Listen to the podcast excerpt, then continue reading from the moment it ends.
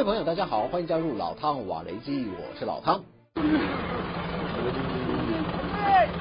终于重获自由了，百感交集的乌克兰战俘忍不住悲从中来，掩面痛哭。这是俄乌自战争以来双方就交换俘虏问题达成的一次重大协议，两国总计释放将近五百人，也是规模最大的一次换俘行动。华盛顿邮报报道，这次计划是由阿拉伯联合大公国的官员居中斡旋，不断在两国主要负责部门来回穿梭，终于得到正面回应，才能促成一次彰显人道意义的工作。根据未经证实的消息指出，两边获释的人数约略相同，乌克兰方面有两百四十八人获准离开，俄罗斯则有两百三十人返回家园。其中，乌克兰获释成员的身份比较多元，包括有军事医护人员、国民警卫队员、边防卫队以及乌克兰武装部队的正规官士兵们。据称，这批战俘被囚禁的时间最短都超过半年以上。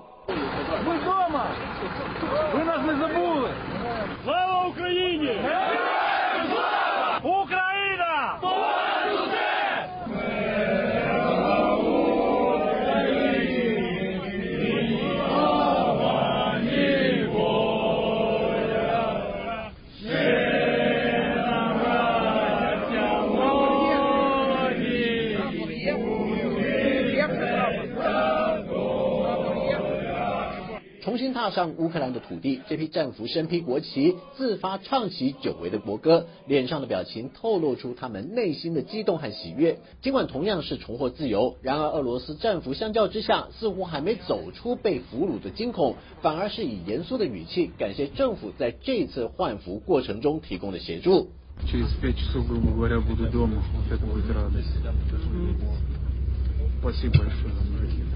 虽然无法猜测俄罗斯战俘内心的真实感受，但是只要战争一天不结束，这批才从死神手中逃过一劫的军人，还是有可能再被俄罗斯军方征召，重新回到乌克兰的战场上，继续打一场无法自己掌握命运，也不知道何时才会画下句点的战争。即便现阶段俄乌两国的地面战并没有太显著的进展。但是，两国改以长城火炮及无人机攻击的战术，却是士兵们最难以预测的无情杀手。英国期刊《经济学人》就指出，目前俄军在乌东至少开启了三条战线，分别是从巴赫姆特向西面的战斗，还有占领马林卡之后的战场打扫，以及血战长达三个月的阿夫迪夫卡围城攻势，都意味着这些战区正面临亟待补充兵员的压力。俄军为了遂行冬季行动的战略目标，各作战单位的整补工作已经是势在必行的首要考量。毕竟乌克兰正面临西方援助青黄不接的窘境，俄罗斯要是不把握住这个千载难逢的机会，未来想要再遇到同样的战场条件，恐怕只会变成不切实际的缘木求鱼罢了。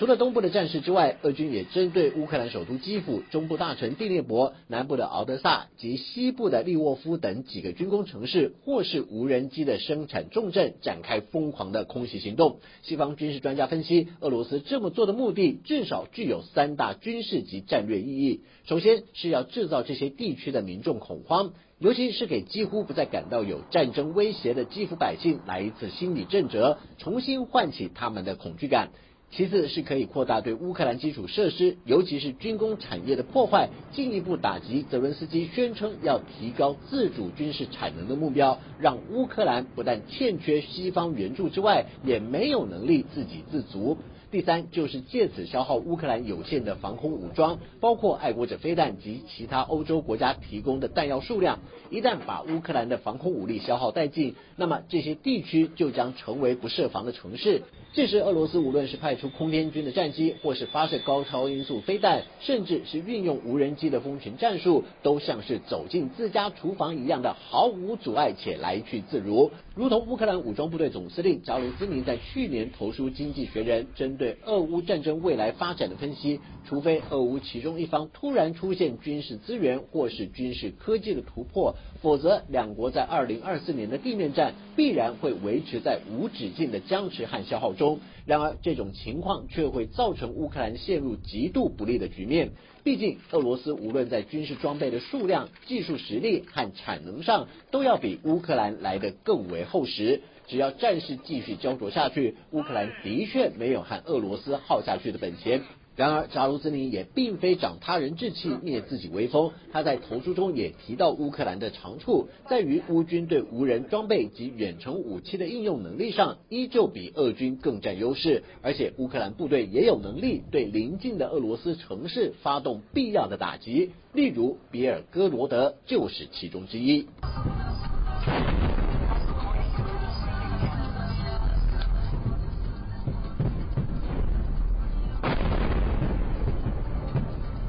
比尔格罗德市民的行车记录器正好捕捉到乌克兰对这座城市发起空袭的瞬间。根据俄罗斯官方的说法，乌克兰向这座城市发射了数十枚自制的奥尔卡飞弹以及捷克制的吸血鬼火箭。这次空袭是两国自开战以来，比尔哥罗德市受到乌克兰规模最大一次的攻击，至少造成一百四十名成人及孩童伤亡，而且人数还在增加当中。对于乌克兰的军事反击，俄罗斯总统普京极为震怒，大骂英美两国煽动乌克兰对比尔哥罗德采取恐怖行动，而且是一次针对平民的无差别攻击。普京更指示俄罗斯驻联合国代表团向安理会提出召开会议的要求，同时查明与之。有关的涉案对象，并且给予严惩。尽管乌克兰官方并未对这次空袭发表谈话，但是不愿透露姓名的乌军高层人士透露，对比尔哥罗德执行攻击，就是对俄罗斯向基辅等地发动大规模空袭的一次有力回应。